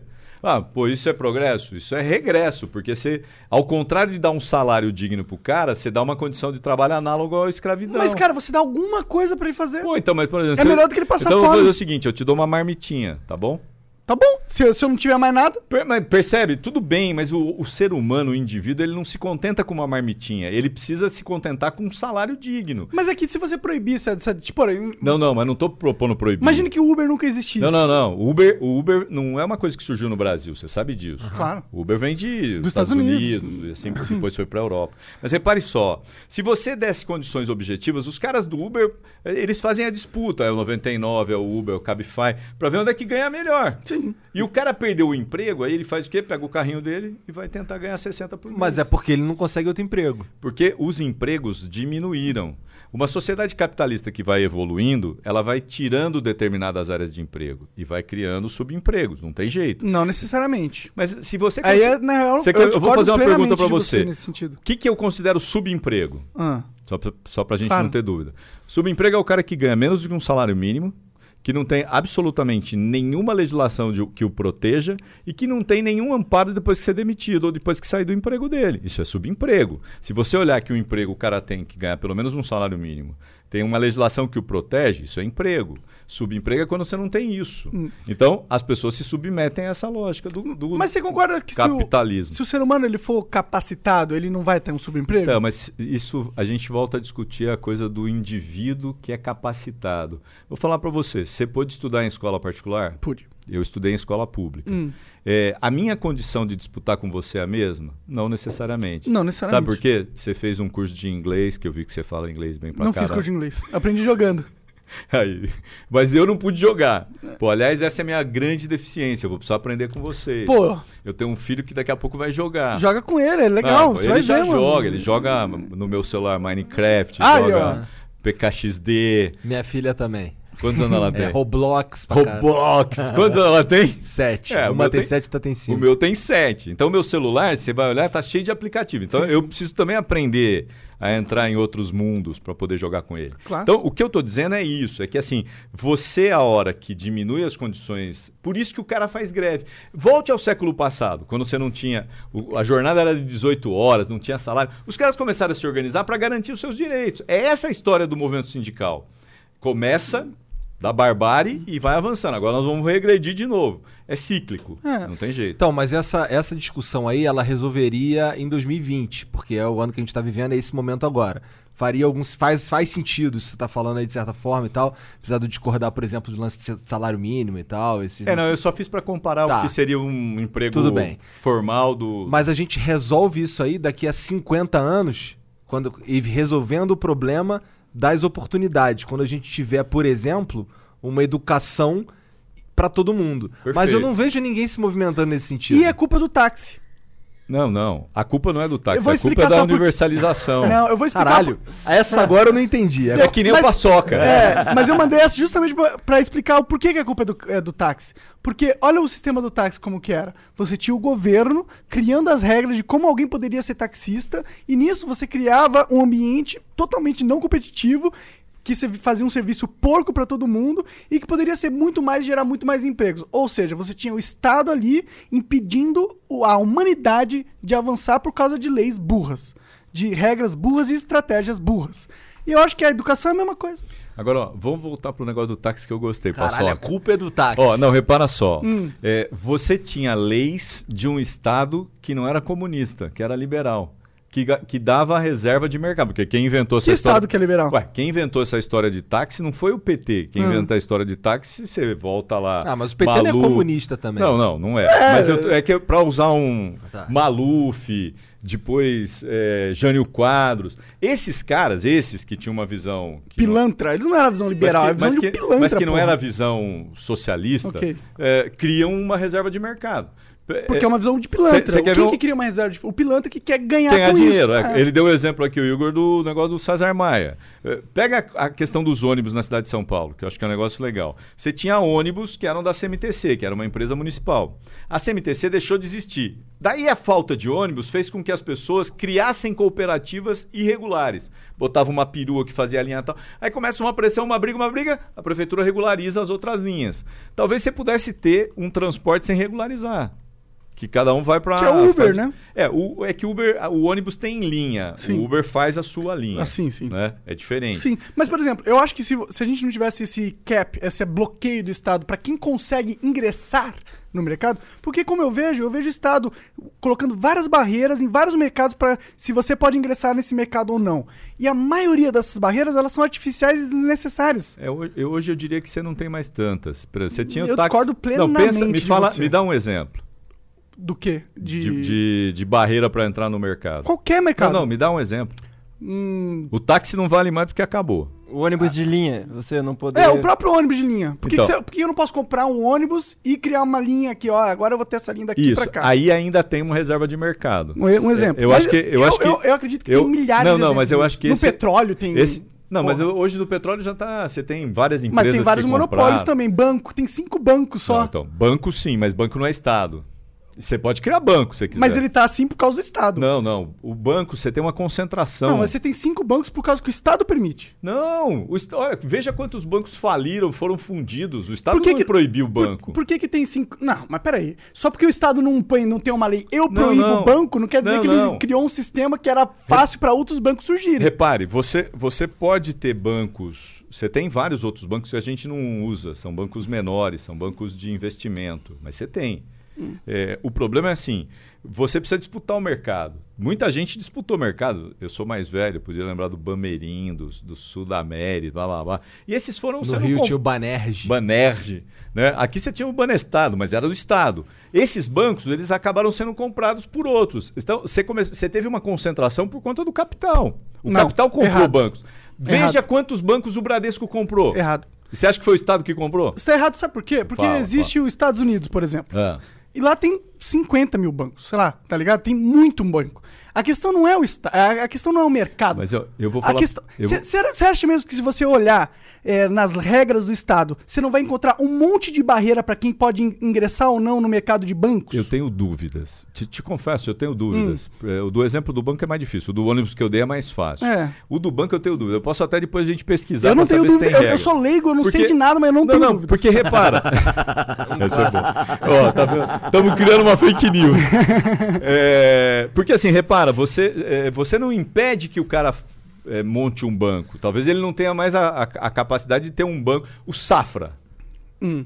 O dono do Safra é o. Porra, mas as é o cara mais barreiras, rico. as barreiras, as, as, as regras paralelas acabam Não, atrapalhando. pode ser, mas Se eu precisa quiser ver se criar um é- banco- são um regras ban- do Estado. Claro Precisa que são. Ó, você quer ver uma coisa? O cara que criou, está propondo criar uma moeda que não é Virtual? o é que não é uma moeda ah, teve já a moeda Tem várias. não você tem as moedas virtuais mas tem gente propondo escambo Hum. Você usa uma outro tipo de moeda. Tem comunidades que Não fazem isso. isso. Ah, No. Rio, acho que no Não Rio. sei. Não, eu, eu, eu já li. Aqui em São Paulo tinha e tal. O cara, você vai lá, compra com isso e não é dinheiro. Você vai criando modalidades diferentes. Sim, acho, acho ótimo. Só que, tipo, se eu quiser abrir um banco de comunidade aqui na minha rua, eu não posso. Eu sei que eu não posso. Mesmo eu tenho dinheiro pra emprestar pra galera. Se eu quisesse fazer uns contradinhos aqui, emprestar, eu não posso fazer isso. Eu tenho Então, certeza é- que eu não posso fazer Eu isso. vou usar uma- um exemplo nesse caso, você tem razão. Ah. É que aí você vira agiota. Você vira agiota, agiota- agiotagem é crime. Nesse É, sentido. por quê? Porque o Estado diz. Tá vendo como o Estado Mas- colocou uma barreira aí? Se você pegar o exemplo da Índia, que, ti- que criou bancos populares, que é- São Paulo também tentou no governos, no, em governos da Marta, que é eu te emprestar uma graninha para você fazer o seu negócio. É, o estudo feito é que mostrava que esses caras que pegavam empréstimos que eram pobres, eles pagavam, os mais ricos é que não pagavam. Né? Então, essa é uma lógica necessária e real. Eu conheço exemplos de bancos. As prefeituras do PT fizeram bancos populares, Sim. Banco do Povo. Entendo, entendo. E não tinha proibição. Com certeza. eu- mas o que eu tô falando é que. Eu entendi sua Você- lógica. O Estado, o Estado acaba sendo o impedidor ou eh, criar Barreiras. barreiras. É, porque o que você chamou o que, de que é o. Estado? O Estado é o grande game master do jogo que a gente tá jogando. Ele que, que cria as regras que nós jogadores vamos ter que jogar e é dessas regras que baseia todas as nossas relações, tá ligado? Dentro dessas regras é um poder incrível que o Estado tem. E ele pode, inclusive, decidir quem. Ele consegue é, criar um- uma barreira para quem dos cidadãos conseguem emergir em certos mercados. E ele faz isso pra, porque aí ele consegue ter poder para vender para quem pode se corromper, comprar o direito Entendi. de estar eu, nesse eu, mercado. eu acho que o Monark tá mais para Bakunin. Bacuninho. Bacuninha é o quê? Bakunin é um teórico do anarquismo. Cara, eu sou, eu sou Mas muito... a gente, na, na- verdade, nós dois estamos São mais anárquicos. É, É, a gente sim. tá mais pra Bacuninho. Não, eu acho que é. Eu acho que a gente tem que pensar. É, não tem sim, sim. Mas, mas eu, eu tô sendo chato e. Não, é porque eu não. sou o cara do PT e eu queria saber qual a sua interpretação sobre essas Não, não, coisas. eu, te- eu tenho uma visão menos anárquica. é, até porque, assim, é, a história mostra isso. Por que, que, por que, que você se submete a ceder seus direitos para o Estado? É a história do Leviatã, já ouviu falar? Aham. O grande monstro né? do, do, do, Hob, do É, acho que é Hobbes. É. né? É, que são três pensadores, Montesquieu, Hobbes e, e Rousseau. É, e- você vivia numa, numa sociedade em que todos brigavam contra todos. Pô, você precisa ter um jeito de organizar isso. Então, como é que é o jeito? de- Você cria o Estado que detém o poder é, Da força. da força e organiza a sociedade. Daí, o que você falou, eu tenho concordância com algumas coisas. Bom, mas você pode ter um Estado que é totalmente privatista, estatal, ou privatista ou estatal, sei lá o quê, e ele impõe suas regras, o que atrapalha o cidadão. Mas quando você não tem regra, por isso que eu falei do Bakunin, você faz o que você quiser, a hora que você quiser, do jeito que você quiser. Não tem ninguém que te coloque normas. O que, que pode acontecer? O mais forte derrotar o mais fraco. Você não tem ninguém que me- faça mediação. A ideia do Estado era essa, era ser mediador. Então ele detém o poder da força, ele, ele faz a mediação entre as partes e tal. Qual é a minha visão? Minha visão é o seguinte: eu acho que numa sociedade moderna você precisa ter um instrumento para poder mediar. Se você deixar, nós vamos criar o caos, na minha opinião. Por quê? Porque você tem uma sua visão, o Igor a dele e eu. a- Bom, a gente sentou aqui, ah, vamos falar de futebol. Não, não, não, eu quero que você fale de política. Não, vamos falar de jogos. Bom, acabou. Percebe que mesmo aqui a gente tem um acordo? Mais ou menos. Mais ou menos, porque assim. Eu gente... concordo que a gente precisa de regras. Isso. Concordo pra regras. caralho. É. A questão é que você, o seu ponto como estadista, eu acredito, é que essas regras só são possíveis de serem seguidas e enforçadas se existir um aparato público chamado Estado. É que eu não conheço outra, outra experiência sem Sim. Estado. Eu não conheço. Teve muitas experiências sem Estado, mas não era em grandes proporções que nem a gente tem hoje. Não, você, eu podia citar a Grécia Antiga, que você tinha a- a- as decisões coletivas, mas mesmo lá quem decidia era quem tinha dinheiro. Os escravos, os pobres não decidiam. É, Eu, é, eu entendo. Ah, que eram as reuniões na- da, da- da sociedade local. Você teve no Brasil, por exemplo, um período que mulher não votava, que pobre não votava. Então, assim, é- essa discussão do Estado, eu acho que a gente tinha que pensar como é que o Estado pode não ser tão. tão A gente pode começar por aí com certeza. Sim, tão mas é- maldoso, para usar essa expressão. E é por isso que a gente vai nessa parada de descentralizar. Porque se, se a gente tiver não um estadão, mais vários estadinhos, é mais fácil do cidadão individual lutar contra, sabe? É, mas ele vai continuar tendo um estadinho. Porque a gente não seja, gente consegue, pode- é, a por gente enquanto, pode- tá a gente ligado? Melhorar ter. isso. É, eu entendo que é difícil pensar numa lógica de regra sem o Estado. Eu também tenho dificuldades. Mesmo nos jogos, você que é o, o, o craque na bagaça. Claro, claro. Ó, você tem regras, senão você não tem jogo. Sim, não, mas sim. as regras são importantes, com certeza. E, e aí, você, em alguns lugares, você tem um mediador. Senão Fala vem um assim, ó, cara e mata o outro, acabou. Isso. Né? Você fala, pô, não pode, isso aqui Sim, não claro, vale. claro, claro. Então, esse cara que tá falando isso é o Estado. Menor, mas é. É o cara que detém Não precisa a, ser o Estado. a podia- decisão. Sim, o meu ponto é que ele não precisava ser o Estado. Ele poderia ser a sociedade, e a sociedade, em vez de ter um aparato grande centralizado que seria Pudesse o ser um Estado, Estado menor. ela poderia trabalhar como contratos, tá ligado? Você, em vez de você ter um Estadão, você tem um Estado descentralizado através da sociedade, e sempre quando você precisa de um- uma parte do Estado, você faz um contrato, você contrata um cidadão individual que pode fornecer esse papel que seria do Estado, só que ele fornece esse papel do Estado com o, o aval da sociedade de alguma forma. Mas não necessariamente tem que ter essa estrutura estatal entendi. centralizada, Entendi. fortona. É, é que eu acho que assim, tem coisas que a gente precisa avançar, por exemplo, com normas, e tem outras coisas que a gente precisa acabar com as normas. O, o Concordo. exemplo que eu dei da saúde, Sim. que é assim, se não tivesse um Estado preparado para enfrentar a pandemia, a gente ia ter que ver gente morrendo ou ter que pagar um milhão porque não tinha um sistema único. Esse sistema único é do Estado. Uhum. É, eu, eu tive a oportunidade, sou mais velho que vocês, de conhecer a Alemanha Oriental antes da queda do muro. Da É. hora. Faz tempo.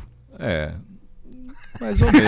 né? Faz tempo, Paulão. Eu tive na Alemanha em é, 86, se eu não me engano. 86, é. 87. É, e lá, assim. ah, foi pouquinho antes. É, o muro, o muro cai em. Acho que em 90, É, se eu não estiver enganado. Que É, eu, tive, eu tive antes. E eu fui, eu fui para fazer um curso de três meses na Alemanha Oriental, mas eu não era comunista, eu fui lá porque tinha um convite. Cara, assim, eu tive um problema de saúde. É, peguei sarna. Pô, caraca, sarna. Aí me levaram no médico. Aí fui lá, a médica olhou e falou: Ó, vai, isso é de Kratze. Nunca vou esquecer que sarna em alemão é de Kratze. Odi, Odaz, Oder, mas é Kratze. Aí é, ela me deu a receita, eu fui na farmácia, entreguei a receita, o cara me deu o remédio. Falei, pô, mas não tem que pagar isso aqui? Não, não, o Estado paga para você. Falei, pô, caraca, né? Você morar num país. E, e hoje você tem países que não são comunistas, como era a Alemanha Oriental, que são os países capitalistas que provêm o seu, seu, seu cidadão. né? Você pega a Suíça, a Suécia, eles têm uma relação diferenciada. Sim, sim. Então, eu, eu acho que assim, esse debate a gente tem que fazer. E tem que entender, porque, por exemplo, a gente tem cara que fala, ah, acaba com o Estado. Ou acaba com o Estado. O, o governo do Dória quer acabar com o Estado. Então vende. Ah, quer? Ah, assim, com esse Estadão aí, Ah, que vendeu Dersa, vendeu. Aí teve a pandemia. Onde foram construídos os hospitais de campanha? Nos estádios. Que eram do Estado. Ó. Pacaembu. Mas e daí? Não, é isso que eu estou mostrando. Pacaembu, era Hum. do Estado. O, o prefeito privati- é, fez uma parceria público-privada. O, O governo o tinha Em- nem que ter construído o o estádio. Ibirapuera. Ah, mas isso faz tempo. O Pacaembu. Tudo bem. É um mas- erro, um erro do passado. Pacaembu, não, Pacaembu é, sei lá, Sim, sim, sim, sim. 70. Mas e a Arena Corinthians? essa é nova, mas é, tem que falar com É o erro do, do presente. Tem que falar com o Andrés. Como eu torço pra Ferroviária, é melhor falar com os corintianos. Ó, o Aliança. Aham. Iniciativa privada, construiu. Ah, maravilhoso. Mas você acha que o Estado devia é, ter estádio? Ser dono de estádio? Não, não. O Estado, o Estado, o Estado precisava cuidar de algumas eh, áreas que são essenciais. Quais? Saúde, educação, Segurança. segurança e transporte. Transporte eu não concordo, mas ok. Bom, trans... Saneamento básico também, vai. é, e aí, Até em por saúde, exemplo, eu acho, Saneamento, saneamento É, básico. saúde, vai. Não, é que está na saúde, mas saneamento básico, Uhum. agora eh, eles aprovaram a, a participação da iniciativa privada. É, é, Uhum. Eu qual- gosto disso, não Eu gosto gosto disso. pra caramba Não, mas qual disso. que é o problema? Vamos pensar é, uma comunidade lá na Ilha do Bororé, que vocês conhecem bem pra caramba. Não. Lá no fundão da Zona Sul. Ah. Pô, cara, lá tem um problema de saneamento básico. Pô, o- a empresa que ganhou vai falar, pô, eu vou lá na Ilha do Bororé, os caras não têm dinheiro, tudo pobre, eu vou fazer o que lá? Não vou ganhar? Ou eu cobro uma tarifa mais alta a sua para poder fazer lá. Hoje o Estado, ele tem que fazer, é uma, o saneamento básico é norma fundamental para se viver bem. Sim. Então o Estado tem que ir lá e, pum, botar esgoto, água Tá, mas a gente vê que não, não tá funcionando. Falta então, uma parte. Então, cara, já que não tá funcionando, bora fazer alguma coisa aqui pra ver se funciona. Então, esse E- foi e- o argumento dos deputados que votaram a favor. Mas eu acho que o erro deles foi colocar, novamente, barreiras. Barreiras. Então- Se ele fala assim, "Ó, qualquer um pode fazer o saneamento básico de qualquer cidade. Você monta uma empresa e faz o saneamento. Tá Mas ligado? cê- é, que, é que assim, pensa, hoje você tem acompanhado um monte de denúncia de desvio de recursos na saúde. Hum. O cara fala assim, ah, eu sou o prefeito. Ah, o Igor quer fazer saneamento. Ah, vai lá e faz. Não, não, mas sem o governo, sem o. Eu sei, o mas pre- ah, é, é que aí você está propondo o cidadão que isso, mora na isso, rua, Isso. que tem 50 moradores, que cada um tem uma cabeça, negociar com o Igor e com o Monark para fazer o saneamento básico. Exatamente. Um faz de um jeito, outro faz do outro. Aí o saneamento não sai. Por quê? Porque você não tem centralidade para uma decisão que é Mas aí- política em alguns Aí você casos. tá perdendo fé na política, cara. Não, você tá ao dizendo que a, contrário. que a comunidade não consegue ter um ambiente não. político pra discutir, chegar não. a uma conclusão, se unir, fazer um orçamento e construir o próprio. Não, não, ela não tem capacidade para isso por dois motivos. Porque o ela... Estado não deixa. Não, não, porque não tem grana. Ó, vou te dar exemplos de sociedades Hum. e comunidades aqui que fizeram asfalto, que fizeram vielas. Eles mesmos compraram o cimento e tal. Tá correto? Tá errado. É o Estado que tinha que fazer, ele paga imposto. É, o- o- e aí tem uma parte que fala assim: não, eu não vou pagar, porque eu já pago. E o problema é que você não tem uma sociedade é, homogênea. Você tem visões. Pô, nós temos visões diferentes. Claro. Pessoa, a gente mora na mesma rua. O Igor falou assim: o pessoal, vamos fazer uma vaquinha para asfaltar. Eu falei, eu já pago o Estado? O outro falou assim: pô, e que, o Igor vai ficar com o nosso dinheiro. Pronto, acabou, não tem mais asfalto. E não tô falando de coisa que não existe, eu tô falando de coisa que é real. Mas esse movimento que você está demonstrando aqui agora, ele é muito prejudicado pelo Estado. Porque na hora que o, que o cidadão fala assim, pô, vamos resolver eu, eu então, eu e você, vamos resolver, vamos conversar e resolver. O Estado fala, ah, ah, ah, ah, ah, pode parar, não vai resolver porra nenhuma não, que quem manda nessa porra aqui sou eu. Pô, teve um lance lá em Curitiba lá que o Jean foi pintar. Tinha um quebra-mola que tava sem pintura e os carros passavam blum, voando, né? E aí teve um lance que não podia, né? Não podia pintar ou não podia. Então, mas não- a lombada foi feita pelo, pela, pela prefeitura ou pelos moradores? Foi pela- feito pela prefeitura, mas ela, não tava devia pintada. pintar. O, o- teve um prefeito aqui na cidade de São Paulo, eu também não conheci porque eu não estava aqui, o, o Mário Covas, depois ele foi governador. Ele criou esse movimento que você está falando aqui, mutirões para asfaltar. Pegava a comunidade, eh, a prefeitura não tinha capacidade, não era um impedimento, ele dava facilidade. E asfaltaram várias ruas da E periferia. deu, e deu certo? E, e deu o que aconteceu depois. O cara tinha que pagar. Então, em alguns casos não pagaram. Aí tem processo, ações. Quem tem- que cara que tinha que pagar? Ah, o morador. Ah, o asfalto, você não, a- a- o que, que a prefeitura fez? Ó, Eu te dou a possibilidade de vocês fazerem mutirão, mas tem um material aqui que tem um custo. Uhum. Não- eu não consigo pagar. Esse era o problema. Mas eh, vamos dividir. E só que os caras nem todo mundo pagou. Entendi, entendi. Mas era uma iniciativa nessa sua linha, que eu concordo, é a descentralização. Ah. O, que, o que, como a gente concordou aqui que precisa ter regras, você pode descentralizar com regras. Com Exato, certeza. exato. Mas é, eu acho que a gente concorda com, é, com as regras, eu acho que todo mundo concorda com isso, a gente só não concorda em como implementar elas. É só essa questão que a gente tem uma discordância. Como aplicá-las? É, como aplicar, como, como fazer com que as pessoas sigam as regras. Agora, o, o- o- assim, Monarque, uma coisa que eu aprendi na minha parca experiência política é que assim, a gente não inventa a roda. A gente eh, vai a A partir, gente tem visto isso. a partir das experiências e a gente vai propondo coisas novas. Você vai modernizando. Eh, Aí pensa- duvido tu propor parar acabar com, com, com imposto de, sobre consumo. Não, vai ter um monte de coisa, né? Duvida, por que, que eu tenho que pagar a casa que eu vi? Por que, que eu compro um carro e ainda eu tenho que pagar pro Estado todos os anos pra ter o carro que eu comprei? Não faz sentido nenhum. Então, porque assim, o, você utiliza eh, do Estado Hum. as ruas que precisam ser feitas manutenções pelo Estado. Mas não tá sendo Mas não feito, tá cara. aceito, cara. Ah, é isso. Quebrou meu carro ali outro Porque dia, eu tinha tive que buraco. gastar mil reais É pra isso. Então- Então, mas você percebe? É que assim, a gente está falando de um problema que tem outro anterior. A gente vive num problema. É igual a educação. Quando a gente vai ter uma educação de qualidade que todo mundo vai poder disputar é, é, em, em- em pé de igualdade? Daqui 50 anos. Se a gente. Daqui a 50 anos, se começarem a se Não, movimentar então, agora. Mas se a gente parar como a gente está parando, é difícil, né? Não anda, não avança, não cresce. Concordo, concordo, É, concordo. É isso. A mesma coisa. Pô, mas tem um buraco, o meu carro, eu pago, entendeu? Eu não vou pagar mais. Ah, Tem, tem lugar que você faz boicote. Pega o que está acontecendo com o Facebook. Meu boicote foi vender o carro. Eu não tenho. Pega o que está acontecendo com o Facebook. Bom, cara, os caras começaram a tirar propaganda do Facebook. Faz o quê? Senta e chora? Ou eles param com esse negócio de divulgar campanhas de ódio, de sei lá o quê, ou eles estão fritos, né? Paulo, a gente vai precisar parar por aqui porque você tem o teu, teu compromisso depois. Tem um jantarzão. Mas, cara, muito obrigado pelo papo, obrigado. Eu- Vamos, vamos fazer de novo quando tiver de volta Eu São que Paulo. Por agradeço. favor. E desculpa. Não, porque se pedir desculpa, ó, eu vou, eu vou começar com o que começou o Igor aqui. Hum. Conversar com, os contra, com o contraditório é a coisa mais importante que tem. Porque você cria, pode criar consenso. O que não pode, na minha opinião, é criar briga. Eu, eu- você tem a sua opinião, eu tenho a minha, a gente conversa. Você fala, pô, o cara falou um negócio que pode ter sentido. Ou eu ouvi um negócio que pode ter sentido. Queria deixar aqui uma sugestão de texto. Ah. Uhum. Até porque vocês fazem a discussão da política, traz gente aqui para conversar e tal. Tem um texto de um cara chamado Rubem Alves. É um texto de uma página, chama Sobre Política e Jardinagem. Legal. Tá. Fica aí a dica. Tá. Vou ler É, depois. Eu sou um pouco menos é, ah, assertivo, talvez, que o Monark, porque eu acho que a gente tem que. Não acho que.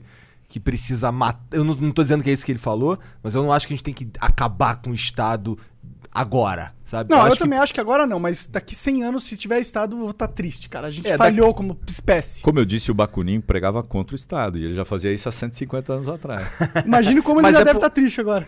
Deve estar dando um Mas eu, eu, assim, eu acho que se a gente, se a gente der um, um passo que é da educação, se a gente conseguir fazer a educação funcionar, eu acho que a gente muda todo o paradigma daqui a 50 anos. Tenho total concordância. Para a gente precisava ter ministro com visão política, com capacidade, com capilaridade. Infelizmente, Tá. é Total. difícil. Bom, queria agradecer muito, Valeu. Monark. Cara, tem umas perguntas aqui se- que a gente Igor. vai mandar. Tem, tem um tempinho ainda pra gente responder? Tem aí. Rapidinho, é só umas quatro Cê- perguntas. vamos fazer assim um Ah. bate-bola. Ah, E você chuta, eu Não, é que a defendo. gente, Não, os caras é mandam É, aqui. ó. então é isso, é. Isso, ah, Vai lá. beleza, então vamos lá. É porque tem uns que são só as mensagens mesmo. É, o G. G Rick Nox, Nox, sei lá. G Ino- Inonx. Vai. Ok. 300 bits, ele falou: queria na verdade fazer uma denúncia. Coca-Cola tá tirando ads para se fazer de boa, mas ano passado tomei Coca-Cola com querosene, pois não limpam a- as retornáveis corretamente. Me enviaram outra Coca-Cola e retiraram a garrafa com querosene. E nunca retornaram com uma resposta. Não sou só eu quem relata isso. Ajudem a espalhar para a galera para não cair na hipocrisia. Eu nem tô ligado nesse bagulho da, da Coca aí. Também não. Novidade pra Vou mim. parar de tomar. É, já, pensou, já teve cabeça de rato, É, né? Agora Acabei de tomar Querosene. uma que era numa embalagem dessa. O Veigs mandou 300 bits. Ah, Paulo, o que você pode fazer para que possamos aprovar as candidaturas independentes? O sistema só não muda porque não podemos nos, nos eleger sem partido. Mais uma barreira do Estado. Quem quer? É o Veiga. Ô Veiga, assim, ó, deixa eu falar pra você. Eu tenho uma visão diferente da sua. Eu acho que para poder dar certo a gente devia fortalecer instituições. Indivíduos, um dia pensa de um jeito, outro dia pensa de outro. Você escolhe um cara que hoje ele falou isso, amanhã ele falou outra coisa. Se você tem uma estrutura em que você votou porque tem uma concepção por trás, que é um partido, o cara pode perder a possibilidade de continuar. Vou dar um exemplo aqui para vocês. PSL. É, tem um racha no PSL aqui, certo? Aham. Os caras estão criando aliança para o Brasil. Aham. O PSL tirou dois deputados de comissões porque eles estão suspensos. Quem são os dois? O Gil Diniz e o Douglas. Por que, que tirou? Porque o partido se sobrepõe ao indivíduo. Tem gente que defende candidatura avulso. O problema é que a hora que você tiver um candidato avulso, você vai cobrar de quem? Do avulso? Essa é a minha visão. Mas eu acho que tem gente que defende essa ideia de candidaturas avulsas. Não tem nenhum problema. Entendi. Vai lá, Monarcão. Oh, perdão. É, Tá perdoado. é, o- Juniores. Não, o Veiga mandou outra. Ele falou: o que você acha das prioridades do PT, Paulo? É, enqu- enquanto no poder com as pautas mais levadas ao quadrante da esquerda, aborto, legalização das drogas, não foram levadas para frente durante os 16 anos.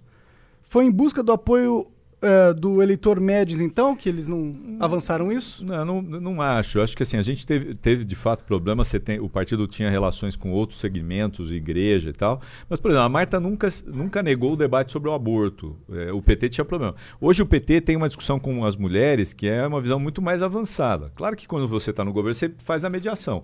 O PT nunca defendeu a, a bagaça da mamadeira de piroca. Recebeu o título e paga o preço. Ou como o kit gay. Né?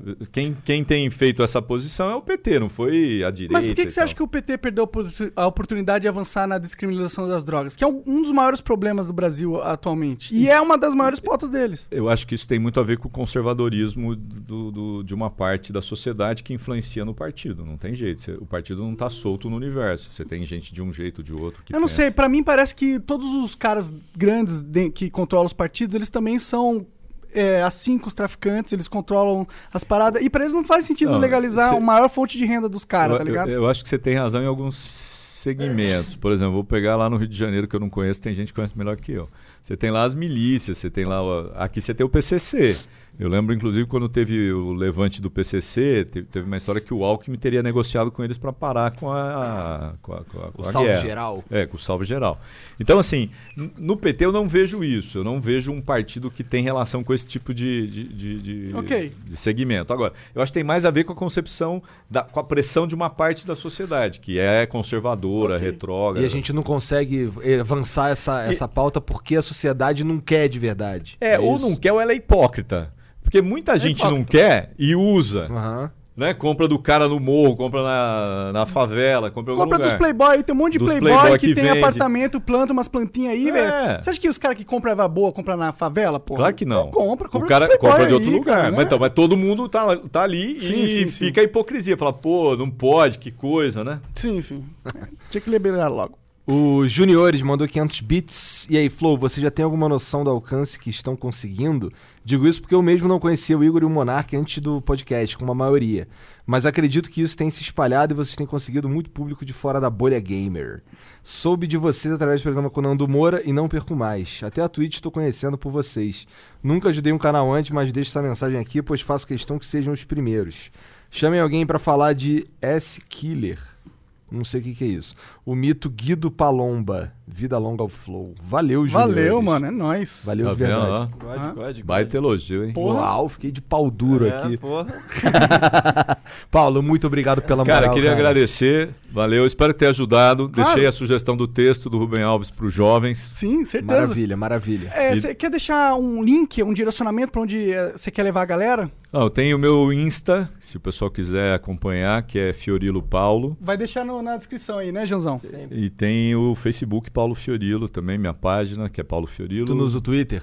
Eu uso, mas uso menos, eu devia usar mais. Mas Twitter eu tenho é bom meu pra Twitter. política. Política é bom no Twitter. É, eu já, já me falaram. É. É. que assim, eu tive um problema com o Twitter, fui hackeado aí. Entendi, entendi. ficou meio traumatizado com essa Pô, parada. aí os caras zoaram a bagaça. e- Começaram a falar, viva Bolsonaro no Não, Twitter. Foi antes. um jornalista me ligou e falou: Paulo, que porra é essa que você postou aí? Eu falei: que, que foi, mano, fui eu não, pô. Já tinha invadido. Foi, foi. Ó, Monark, valeu, foi legal. Obrigado. Valeu? Paulo, obrigado. Os meninos aqui, ó, Sérgio Jean. E o Jean, que é lá de Curitiba, onde hoje a tempestade foi dura. Maltratou, maltratou minha terra. Derrubou até telhado de rodoviária lá. Beleza. Ó, Maltratou tuas ordens, a hora que vocês quiserem continuar essa conversa. Beleza, É Paulo. A nóis, que gente legal. fala de Bakunin, Nikos Kazantzakis, Rubem Alves e segue o jogo. Manda Valeu, ver. Paulo. Obrigado. Valeu, É Paulo. isso. Valeu, galera. Valeu. Tchau. Flow Podcast. Tchau. Vou de live, hein?